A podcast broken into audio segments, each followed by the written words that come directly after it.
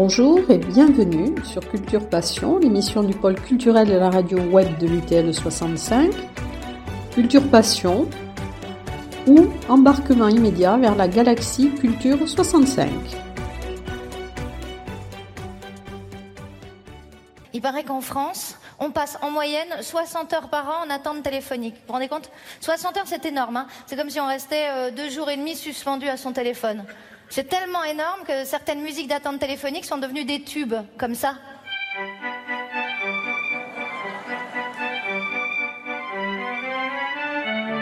Et puis souvent, les musiques d'attente téléphonique sont personnalisées. Par exemple, en ce moment, si vous appelez la mairie de Levallois-Perret, la musique d'attente téléphonique, c'est des portes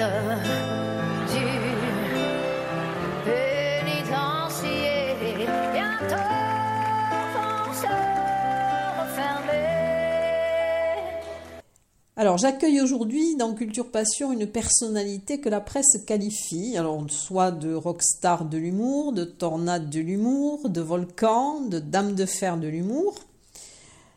Vous comprendrez que mon invité est une humoriste, mais pas que, car elle chante, elle danse, elle est comédienne, elle est auteure, et elle est presque d'ici puisqu'elle est toulousaine. Ah bah carrément, carrément. Je suis, on est, on est payse, on est, euh, on est du même coin, on est, on est voisins. Euh, Parce que moi j'ai deux casquettes. Je suis aussi, euh, je suis toulousaine évidemment parce que j'ai fait mes études là-bas, j'ai vécu longtemps là-bas, mais je suis tarnaise. Et oui, donc, euh, donc voilà, je, je proche, je me rapproche, je me rapproche encore de chez vous. Et oui, c'est bien, c'est bien. Alors, pour nos invités qui ne l'avaient pas compris, donc c'est, je reçois Christelle Chollet. C'est bien moi. Voilà. Et alors, j'aimerais ajouter à tous les qualificatifs que la presse vous a attribués un autre, l'insoumise. Ah, Car, car, je sais que vous avez donc euh, passé une année au Conservatoire d'art dramatique de Toulouse et que vous vous êtes fait virer pour insoumission. c'est vrai. Qui fait mon charme. Euh, alors je sais pas si, si le- les, profs de l'époque le voient encore comme ça, mais euh, oui. Et puis euh, alors à l'époque j'étais très jeune et je crois que je crois non seulement j'étais surtout insoumise aux, cours, voyez, et aux et aux, règles et aux, comment aux carcans. euh, c'est pas méchant, hein, mais en tout cas aux carcans scolaires. Donc du coup je me sentais un peu à l'étroit là-dedans. Euh, et puis je me prenais un petit peu pour Che Guevara, faut dire aussi à l'époque. Ça m'a passé, pas, pas trop, ça m'a passé. Non mais maintenant je suis plus euh, raisonnable. Ça, je ne sais pas. Je ne peux pas juger. Faut demander à mon mari. Et alors donc, bon, j'ai vu donc après, hein, j'ai suivi un petit peu votre votre cursus. Alors on ne va pas, bon, parce que je voudrais qu'on parle aussi de votre dernier euh, dernier spectacle qui est le sixième. Mais j'aimerais quand même que vous me parliez de votre rencontre avec Jean Marais, qui apparemment a quand même un petit peu modifié votre vision du métier. Oui, et qui a, qui a changé ma, ma vie artistique, il faut le dire, qui a, qui a embelli, euh, enfin, qui a embelli mon, mon, mon avenir aussi, euh, Oui. je crois.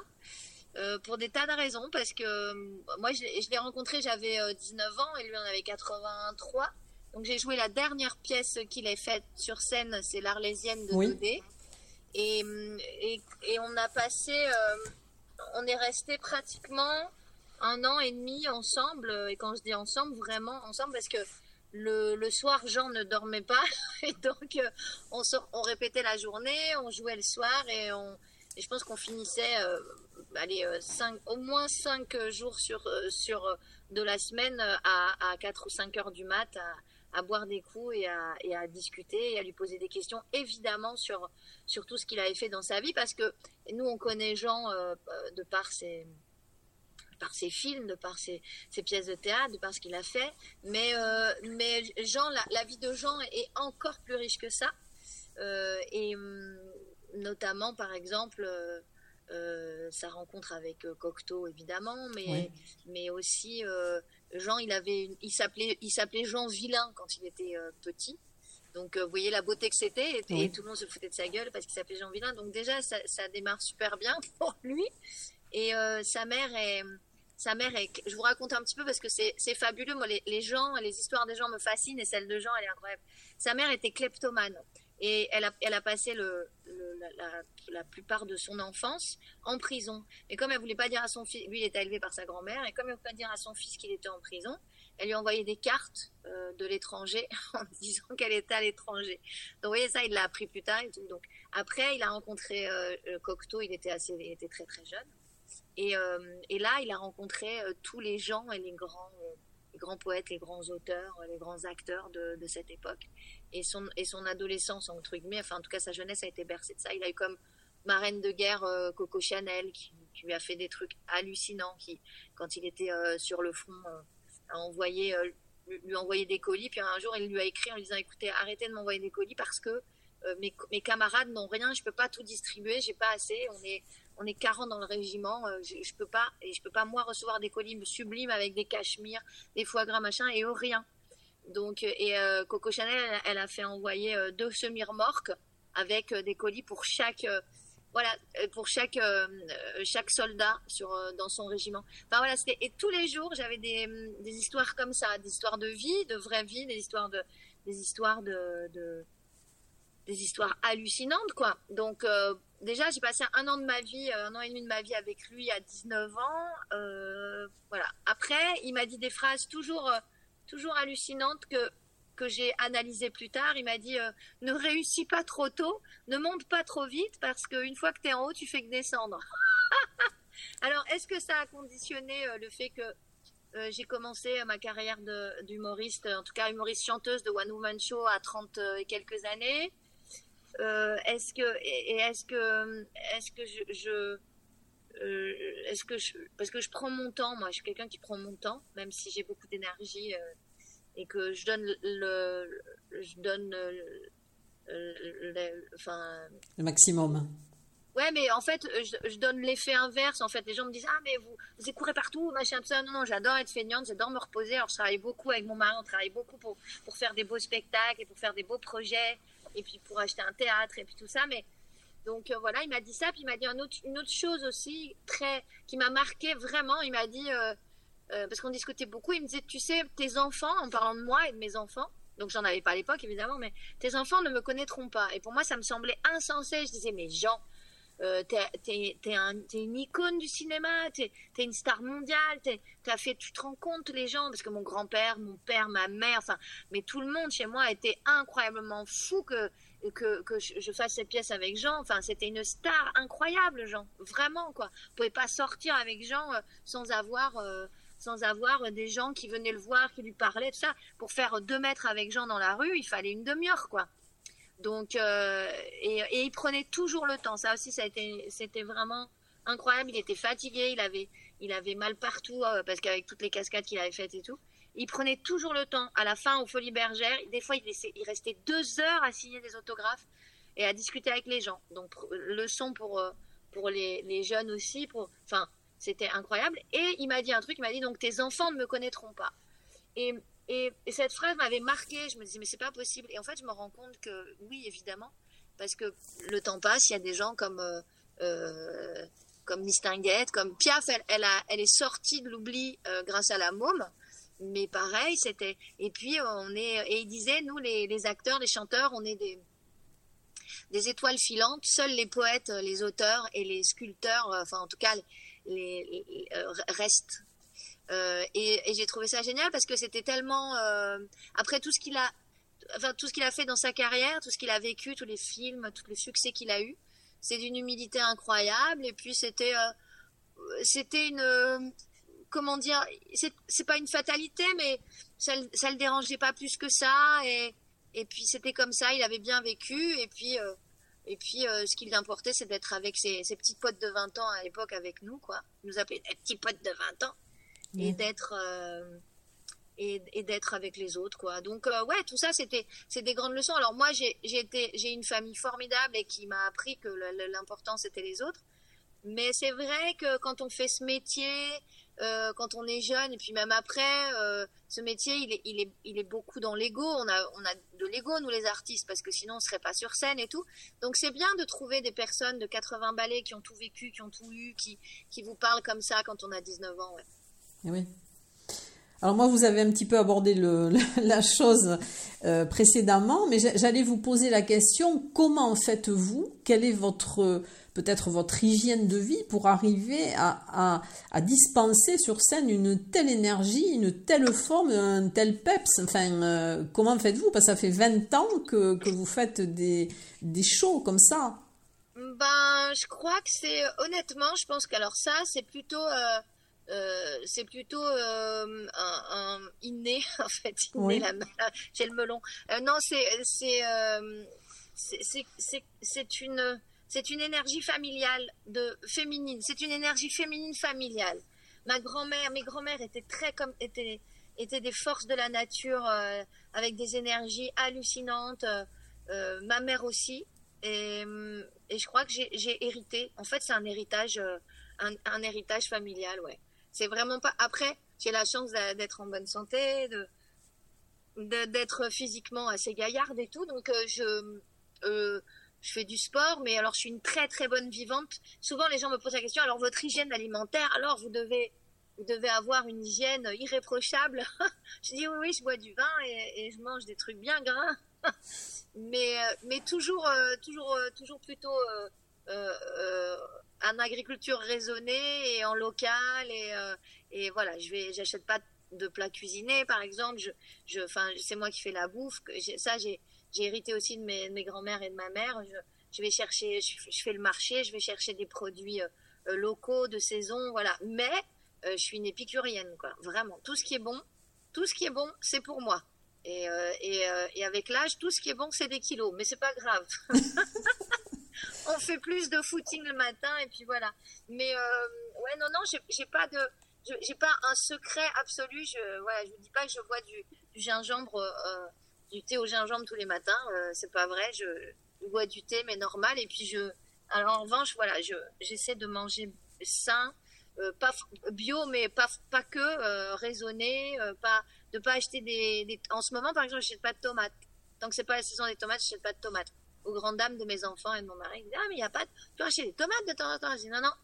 Quand ce sera la saison, j'achèterai des tomates. J'achète pas de fraises. Quand c'est pas la saison, j'achète pas. J'essaie de, en étant, en étant une, une fille de paysan, j'essaie de, de, voir ce qui se passe dans les, dans les champs et dans les, euh, en saisonnalité, quoi. C'est pour son premier baiser. Vous avez remarqué ça? On se souvient tous de la chanson de notre premier baiser, non?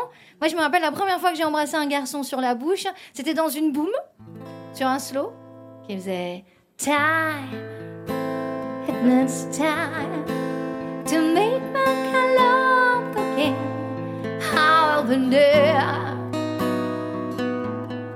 I'll be there.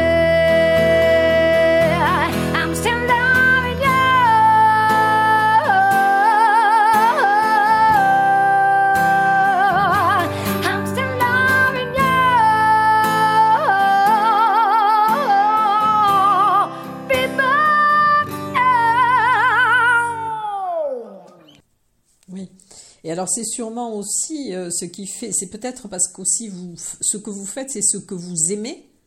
Vous ah aimez le, le, mélange des genres aussi.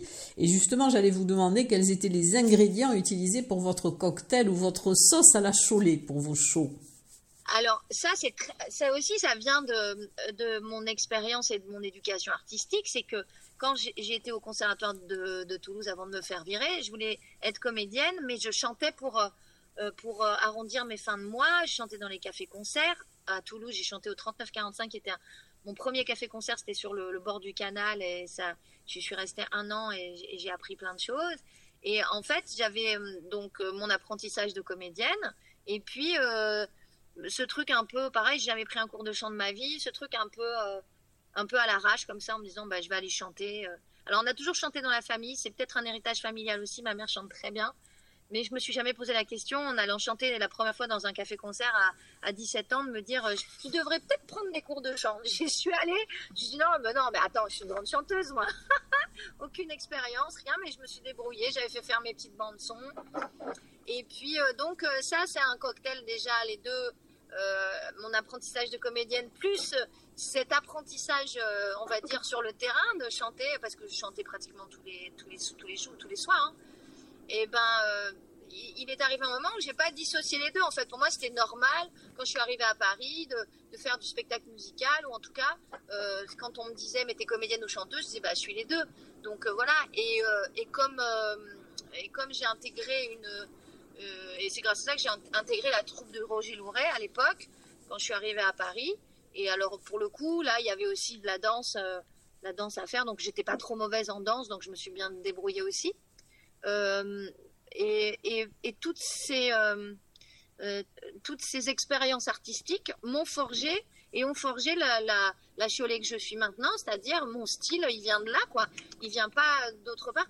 Et à Paris, j'ai beaucoup chanté aussi dans les bars et les cafés-concerts avec un, guitariste formidable qui s'appelait Polo et qui avait qui avait la soixantaine à l'époque, avec avec lequel on, on, on, chantait. Il était, il avait une il, était, il avait une grosse bedaine avec sa guitare comme ça et on faisait un, on faisait un espèce de, de duo assez sympathique et j'ai chanté beaucoup là et j'ai appris énormément. J'ai appris, euh, euh, appris à maîtriser une salle, j'ai appris, euh, voilà, et tout ça, et, ça c'est aussi mon côté un peu, un peu chanteuse des rues, ça fait partie de mon, ça fait partie de mon style, mon style artistique aussi. Et tout ça se retrouve dans mes shows, dans mes spectacles, parce que il y a un moment aussi où après la compagnie Roger Louret, parce que je suis restée six ans dans cette compagnie géniale où j'ai appris plein de choses aussi, où on a fait des, bah, justement l'Arlésienne avec Jean Marais. Et, et puis à un moment, on a envie de voler de ses propres ailes. Et dans une compagnie, on est, on est rattaché, l'entité c'est la compagnie, c'est pas, c'est un peu impersonnel par, par moment. Donc j'avais vraiment envie de voler de mes propres ailes. Et quand je me suis envolée, euh, j'ai passé plein d'auditions desquelles j'ai été, euh, j'ai été virée euh, assez rapidement. Et puis à un moment, j'en ai eu marre, je me dis, mais je vais faire ce que je veux en fait. Et comme j'avais beaucoup travaillé le répertoire de Piaf pour les cafés-concerts, pour, les, pour, les, pour, les, pour chanter dans les rues et tout, bah, je me suis dit, je vais faire un spectacle drôle sur Piaf. Et ça a démarré là. Et puis à l'époque, j'étais pas encore mariée avec Rémi Katia, euh, mais euh, c'est lui qui avait trouvé le concept des SOS chanteuses et de cette chanteuse qui vient dépanner des chanteuses qui sont, qui sont malades, voire décédées. Et du coup, euh, et du coup, c'est parti de là.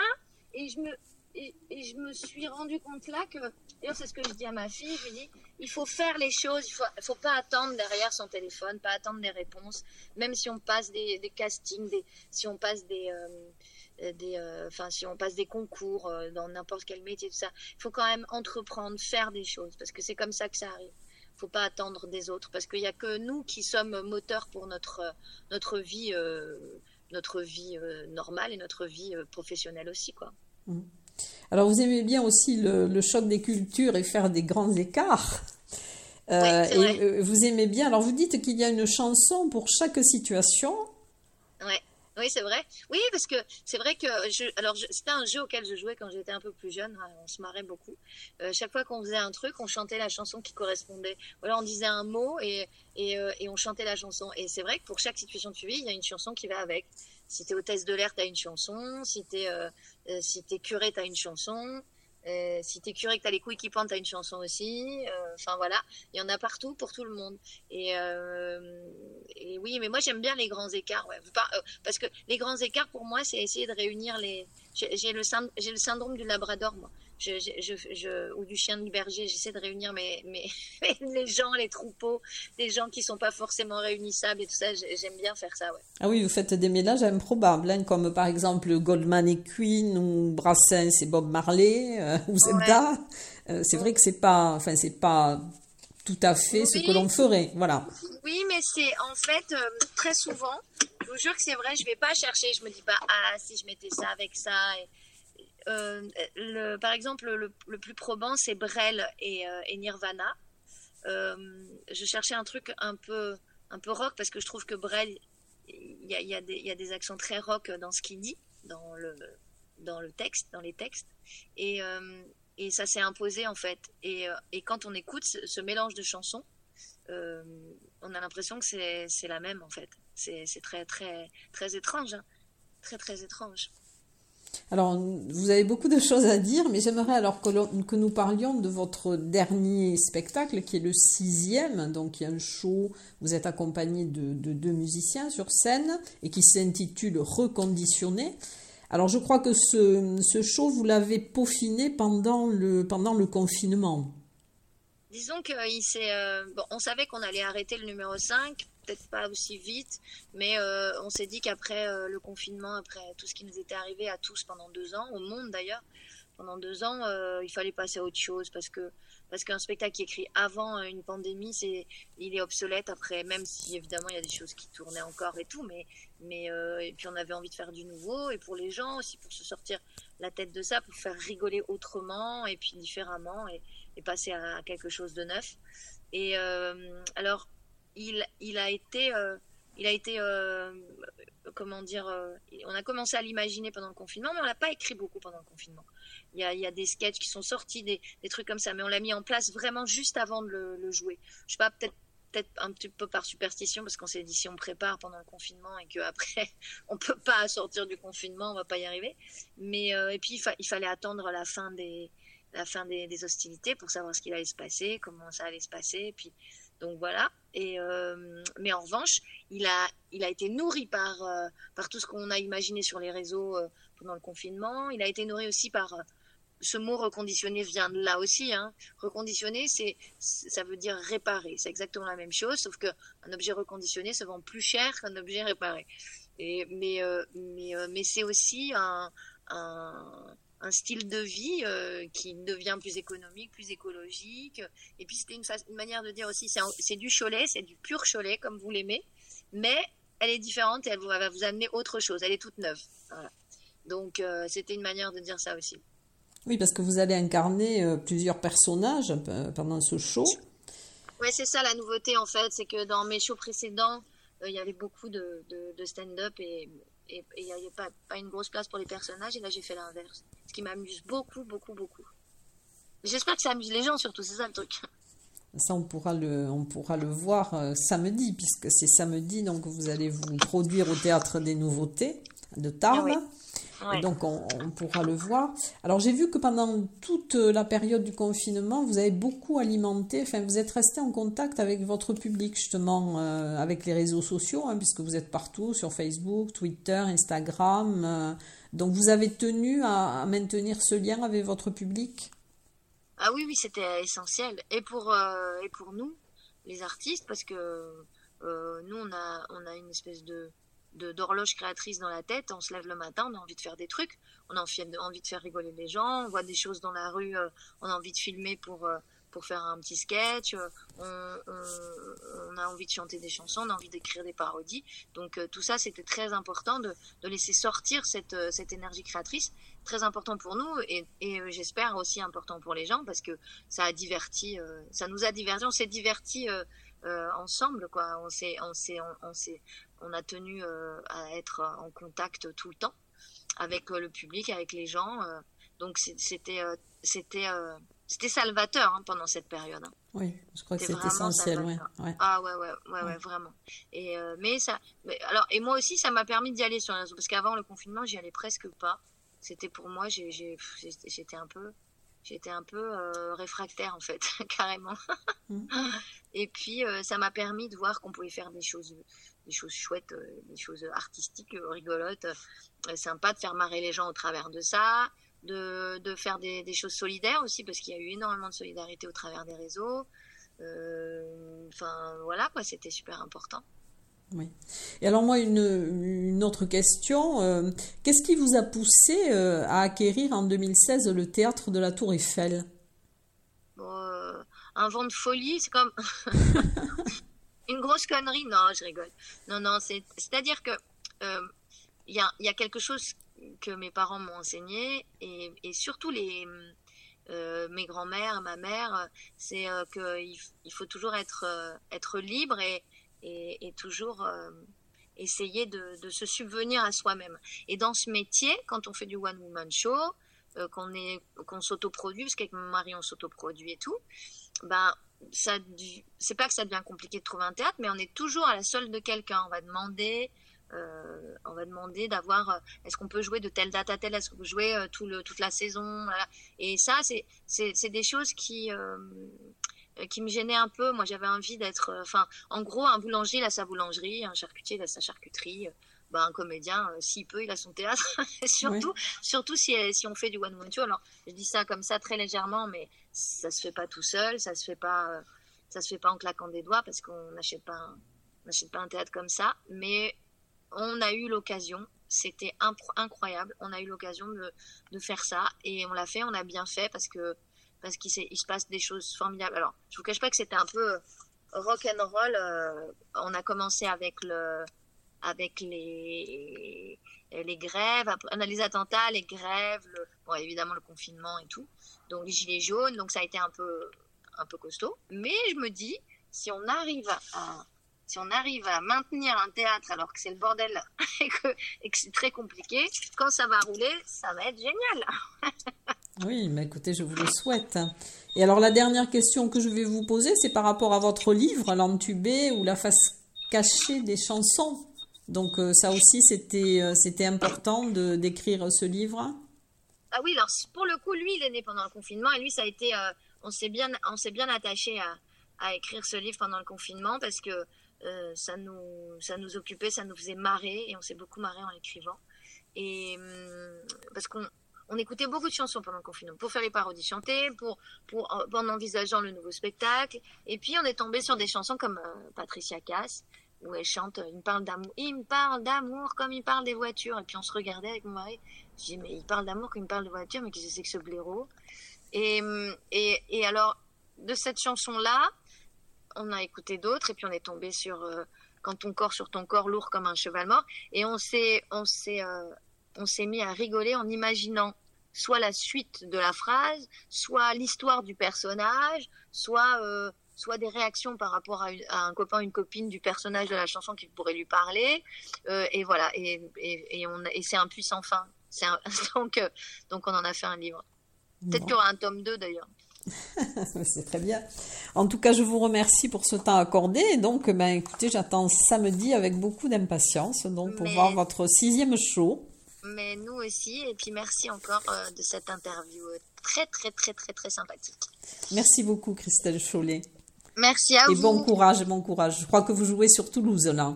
Ouais, ouais, ouais. Donc chez vous, chez vous. Chez moi, chez moi. Mais, la région, c'est chez moi. moi, je me rappelle quand euh, mon père, parce que mon père, il était, euh, il était chauffagiste. Euh, monter des climatisations, des chambres froides, tout ça. Et je me rappelle, j'allais dans son camion avec lui, on passait par Tarbes, on s'arrêtait, on s'arrêtait de déjeuner là-bas. Euh, enfin voilà, c'est super, je suis super heureuse de, venir et de parce que quand je descends maintenant, je parcours, euh, euh je vais, je vais dans le Tarn voir mon père et ma mère, et je vais, je vais à Toulouse voir euh, mes copains, mais mais je parcours moins la région qu'avant. Et ça me fait très plaisir de, de pouvoir venir. Pour la première fois en plus. En tout cas, bienvenue en Bigorre. Ouais. et donc à, samedi et bonne bonne suite et merci beaucoup. Merci, beaucoup. À vous. Au, revoir. Au revoir. La musique d'attente téléphonique, c'est il est libre Max. Il est libre.